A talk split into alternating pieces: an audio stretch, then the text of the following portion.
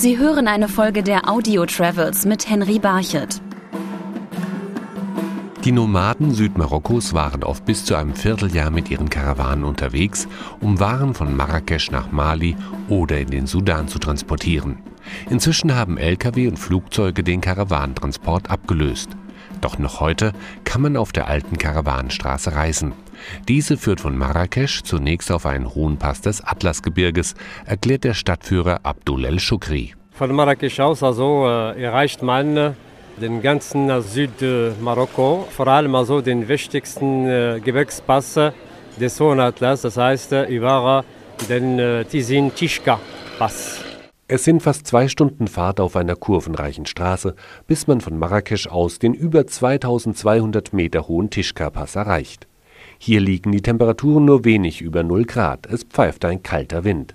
Graue Steinhäuser zeugen davon, dass der Pass ein wichtiger Kontrollpunkt für die Karawanen war. Diese Gebirgspässe wurden auch von führenden Berbersipten kontrolliert, wie der Fall für den Tischka-Pass also wurde seit dem 19. Jahrhundert oder ab dem 19. Jahrhundert von einer führenden Berbersippe namens Glawa oder Glawa Berber, die äh, ihren Sitz äh, nicht weit von äh, diesem Pass also hatten, in der Kasbah namens Tilwet.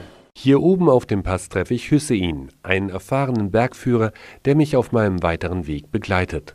Vom Tischka-Pass aus fahren wir tief in die Atlasberge hinein, bis wir das langgezogene Drahtal erreichen. Drahtal ist ungefähr 200 Kilometer lang und dazwischen gibt es auch viele äh, Obst, also zum, äh, Bäume, zum Beispiel äh, Dattelpalme und äh, Olivenbäume auch, Granatapfel und äh, Aprikosenbäume auch und Futter für die Tiere, zum Beispiel Luzerne. Doch nicht nur wegen der Datteln zogen die Karawanenhändler durch das Drahtal. In der fruchtbaren Ebene konnten sie ihre Vorräte für die lange Reise aufstocken. Drahtal war eine wichtige äh, Handelsroute, das ist das war eine wichtiges, also für die Karawanenhändler von Süd, also von Mali zum Beispiel, von Timbuktu oder Sudan und dann Richtung Marrakesch. Das war ein wichtiger Weg für die Karawanenhändler. Entlang der alten Karawanenroute tauchen immer wieder dunkelrote Lehmburgen auf, die Kasbahs.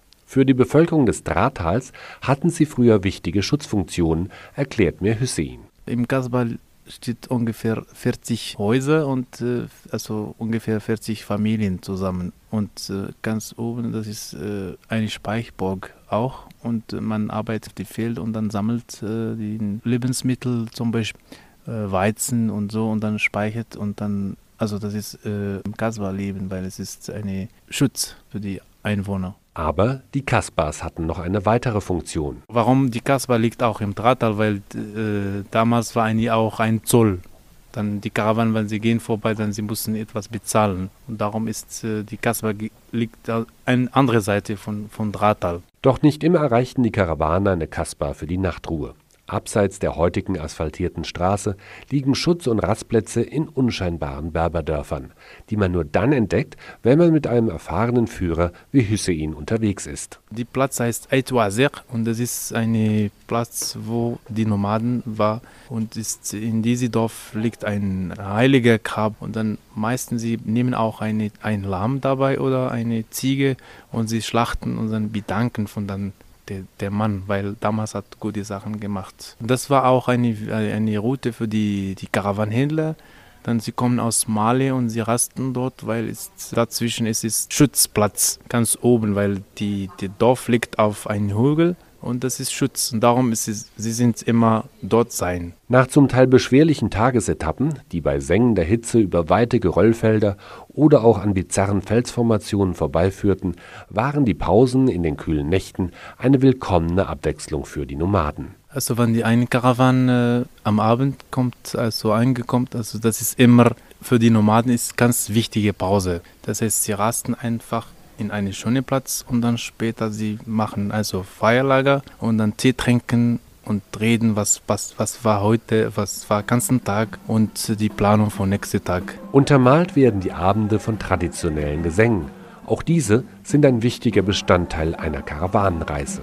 Also die Nomaden singen über zum Beispiel, äh, was sie haben den ganzen Tag gesehen, ist wie eine Gedichte und äh, zum Beispiel mit dem Wind, mit alles aus, aus Natur. Und sie rufen zum Gott, das heißt äh, Schutz diese Karawane bis am Ende. Das ist auch ein Teil von religiös Singen auch da, dazwischen.